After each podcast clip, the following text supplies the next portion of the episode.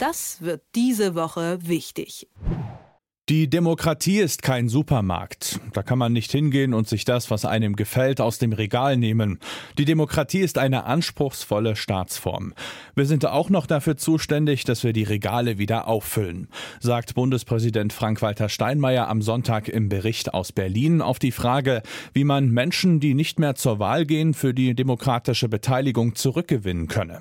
Ja, wie erreicht man die Menschen, die das Vertrauen in die Demokratie verloren haben, gerade jetzt? die Rolle des Bundespräsidenten in Krisenzeiten. Wie sieht die aus? Und wird Frank-Walter Steinmeier dieser Rolle gerecht? Und was ist eigentlich von seiner Idee einer sozialen Pflichtzeit zu halten? Spannende Fragen, über die wir mal sprechen wollen. Und zwar mit dem Herausgeber vom Tagesspiegel, Stefan Karsdorf. Schönen guten Morgen. Schönen guten Morgen nach Leipzig. Was muss ein Bundespräsident in Zeiten der Krise leisten?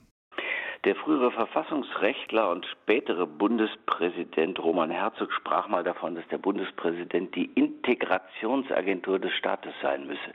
Das ist eigentlich ein ganz schöner Begriff, weil Integration bedeutet, viele Ideen aufzunehmen und sie dann in, sagen wir mal, die operative Politik begleitend einzuordnen. Also, gib durch deinen Reden einen Anhalt, was sein könnte, und dann gucken die, die dafür verantwortlich sind, dann das, das ins Werk zu setzen, ob es sich wirklich machen lässt. Und da ist der Bundespräsident sicherlich ein guter, ein interessanter Ratgeber. Nun muss man immer aufpassen, wie der ebenfalls vormalige Bundespräsident Gustav Heinemann im Westen, Gustav Heinemann mal sagte, man muss darauf achten, dass Ratschläge keine Schläge sind. Mhm. Also wie gibst du diese Ratschläge? Das ist eine der hohen, das ist die hohe Kunst des Bundespräsidenten, die Worte so zu wählen, dass sie auf der einen Seite anregend, aber auf der anderen Seite nicht zu aufregend sind. Jedenfalls nicht für die, sagen wir, Politik, also die operative Politik. Mhm.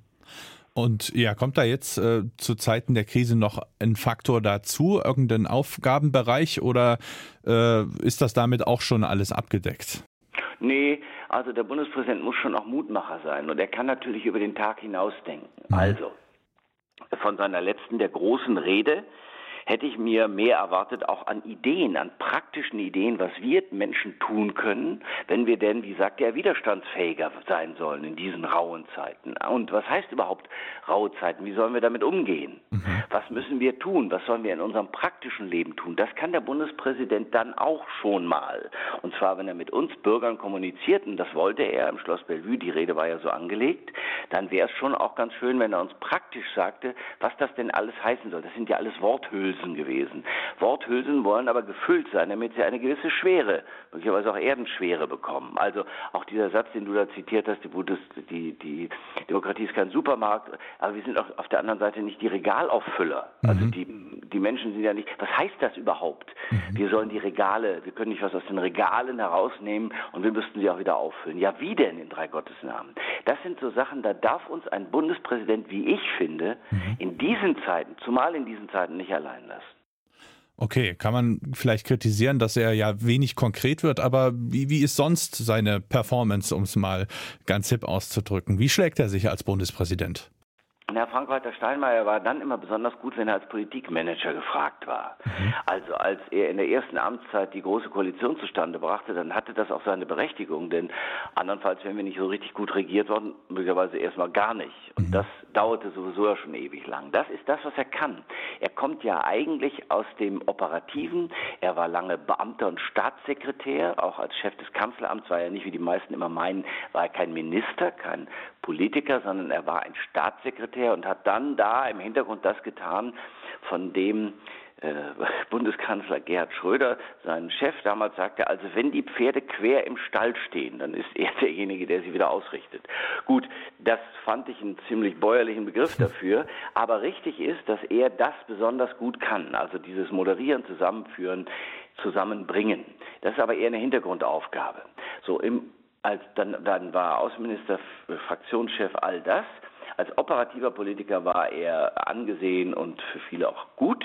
Und jetzt ist es so, als Bundespräsident kehrt er in, oder muss er eine Rolle einnehmen, die ja eher schon auch was ähm, repräsentativ staatsphilosophisches hat. Also er muss mehr Mitterrand werden. Der Franzose François Mitterrand war als Präsident zwar operativ, aber eben auch ein Staatsphilosoph.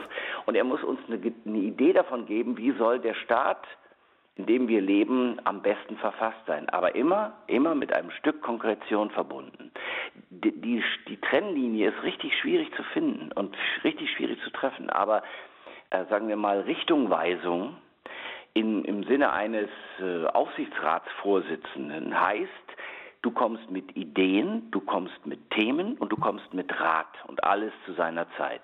Und ich denke, daran gemessen ist äh, Frank-Walter Steinmeier ein, wie sagt man, solider Präsident. Mhm. Aber das ein Satz von ihm wirklich erinnerlich wäre über das, geben wir Acht aufeinander aus der Corona-Zeit. Nee, das ist nicht so.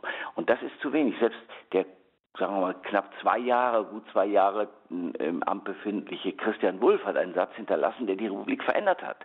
Der Islam gehört auch zu Deutschland. Dieser mhm. Satz hat die Republik verändert.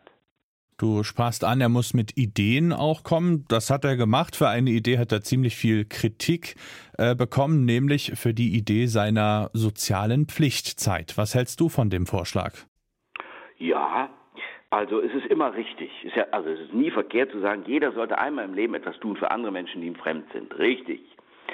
Aber wie ich vorhin schon sagte, es geht ja nicht darum, dass wir Regale wieder auffüllen. Es geht ja nicht um Mehl mhm. äh, oder um andere Produkte. Äh, aber eine Ahnung davon, eine Ahnung davon, was er meint, wäre schon hilfreich. Denn wir haben sehr viele Menschen, nicht vergessen, die in dieser Republik schon etwas für andere tun. Mhm. Und zwar ehrenamtlich. Wir haben ungeheuer viele Zehntausende Ehrenamtler, die bereits was tun. Was genau meint er? Und wie soll das dann sein? Ich sage nicht, dass er der Politik vorgeben soll, was sie zu tun, der operativen Politik vorgeben soll, dass sie, was sie zu tun hätte. Aber dass er das mindestens auch mitdenkt, was hier schon in der Republik geschieht. Was sollen all die Menschen denken, die sich jetzt ja schon um äh, äh, Pflegende, die sich jetzt schon um andere Menschen kümmern. Ja. Also sagen wir mal so, das ist zu unkonkret. Das ist so Kennedy-esk ohne, also nach John F. Kennedy, frag nicht, was dein Land für dich tun kann, frag, was du für dein Land tun kannst. Aber das ist ohne, dass wir dann einen Leitfaden hätten und sagen können, ja, okay, das, wir, wir brauchen jetzt ein Friedenskorps, wir brauchen jetzt ein, ein Auslands, also eine Auslandszeit für die Menschen. Wie lang soll das da sein? Von einem bis, da könnte er dann ruhig wieder ein bisschen mehr Politikmanager werden und sagen, pass mal auf, das ist eine Idee, die ich habe, was haltet ihr davon? Und so sollte sie aus meiner Sicht aussehen. Was übrigens gewagt ist, weil er damit ja scheitern kann, was er im Moment auch tut.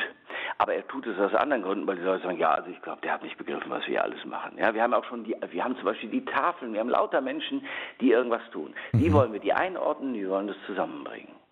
Vor allem hat er diesen Vorschlag ja auch in Richtung junger Menschen gebracht und die fühlten sich schon allein durch diesen Ansatz ungerecht behandelt. In der Corona-Krise mussten sie zurückstecken, in Sachen Klimaschutz werden sie nicht richtig ernst genommen und jetzt sollen sie auch noch verpflichtet werden, ein ja, soziales Engagement zu zeigen. Kannst du den Ärger verstehen? Ja, den kann ich sehr gut verstehen. Also sagen wir so, es ist eine im Moment sehr, sehr beanspruchte Jugend. Mhm.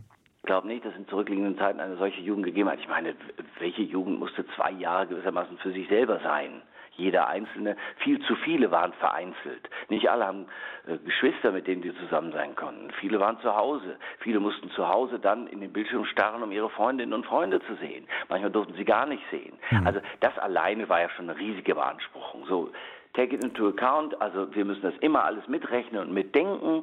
Dann heißt es, äh, dass wir jetzt sowieso auch noch in raue Zeiten hineinkommen. Nee, ich verstehe den Unmut. Wenn er gesagt hätte, dass alle also auch das kann man ja machen. Man kann es ja von, vom, vom Großen dann ins Kleine auch noch denken. Wenn auch Menschen wie ich, die ja schon älter sind, mhm. dann noch eine Zeit zu absolvieren hätten. Also Stefan, du Herausgeber, ist sehr schön, aber ich erwarte von dir, dass du im Laufe dieses Jahres ungefähr drei Monate, drei Wochen, keine Ahnung, bin ich der Bundespräsident, äh, für einen guten Zweck und zwar für diesen von A bis Z äh, ausgibst. Du kannst es ja aussuchen. Mhm. Ja, da würde ich sagen, das ist jedenfalls meine Herausforderung, auch für mich. Du kannst ja nicht immer sagen, nein, das ist ja auch doof. Sowas äh, verstehe ich. Und wenn die Lasten gewissermaßen nicht nur denen, die sich schon belastet fühlen, aufgebürdet werden, wirst du umso mehr Akzeptanz erreichen. Wenn die gesamte Gesellschaft ins Gespräch käme, darüber, dann wäre es gut. Das ist übrigens etwas, was ich in der Politik immer mir gewünscht habe. Es gibt, es gab den großen Bundeskanzler Willy Brandt in Ost und West, in West wie in Ost verehrt. mhm. der in einer Rede 1972 in einer evangelischen Akademie davon gesprochen hat, wie wichtig es sei, ich zitiere, das große Gespräch der Gesellschaft zu organisieren. Also, dass, wir dem, dass die Menschen sich befähigt fühlen zu etwas und nicht, dass sie einfach nur so Objekte von Entscheidungen sind, sondern dass alle Subjekte werden, also dass, dass wir diejenigen sind, die bestimmen, was mit unserer Gesellschaft sein kann. Das große Gespräch der Gesellschaft. Das wünschte ich einem Bundespräsidenten, dass er dafür nicht nur so Formate im Bellevue findet, wo dann Professoren reden, die wir alle nicht verstehen mhm. oder weitgehend unter Ausschluss der Öffentlichkeit, sondern dass große Gesprächsrunden, wo auch immer stattfinden, wo man mit den Menschen ins Gespräch kommt. Der Bundespräsident darf auch, das macht er übrigens auch, durch die Weltgeschichte reisen in Deutschland. Ja, aber der macht dann so wie so kleine Staatsbesuche in den in den äh, in den Bundesländern. Ja, hm. er fährt nach Neustrelitz oder was weiß ich und äh, dann hält er auch Kaffeetafeln ab. Aber dass man eine Turnhalle füllt und ein politisches Thema diskutiert und sich dem aussetzt und zuhört, übrigens auch eine Tugend, die für die Politik gut ist, mhm. das finde ich, findet weder in der operativen Politik genug statt, noch sagen wir mal so, aus dem Präsidialamt. Ich will nicht ungerecht sein, es gibt diese Ausfahrten, der Bundespräsident vor Ort mit Zeit. Äh, dennoch wünschte ich mir eine andere Konfiguration, also dass er mehr A zuhört, B, dass es auch größere Runden gibt, in denen kontrovers geredet werden kann. Man muss das auch mal aushalten, dass Menschen einem so richtig die Meinung geigen. Ein Appell zum Abschluss vom Herausgeber vom Tagesspiegel, Stefan Karsdorf. Vielen Dank für deine Zeit. Vielen Dank.